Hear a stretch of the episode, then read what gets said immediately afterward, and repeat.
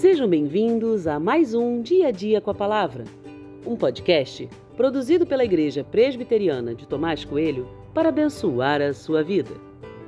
O título de hoje é Você me conhece? E tem por base o texto de Jó 42:5, que diz: Eu te conhecia só de ouvir, mas agora os meus olhos te veem.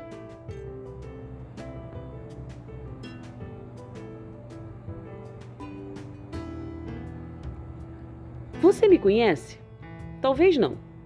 Se você não me conhece pessoalmente e lê esses textos devocionais todo dia, pode, a partir deles, construir uma imagem sobre mim e assim achar que me conhece. Já se você me conhece pessoalmente, pode ter outra impressão ou ponto de vista sobre mim.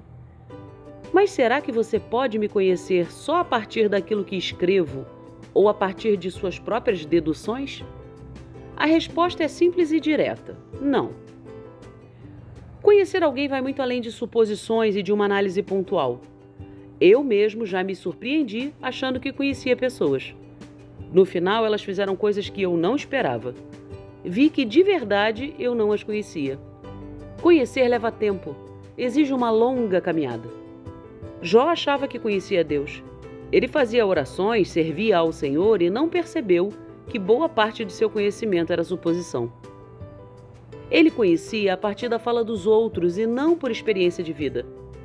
O confronto entre as realidades da vida e o conhecimento teórico o fez declarar que o conhecimento anterior era nada.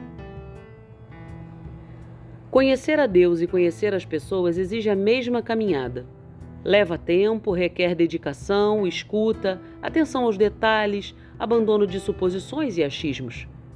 Conhecer é tarefa de uma vida inteira. Se você quer conhecer a Deus, não pode basear o seu conhecimento sobre Ele apenas a partir do que falam sobre Ele. É preciso mais.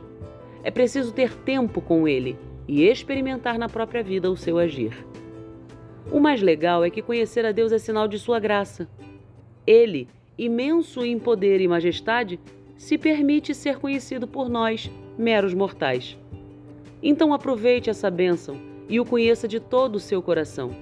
Prometo que não vai se arrepender.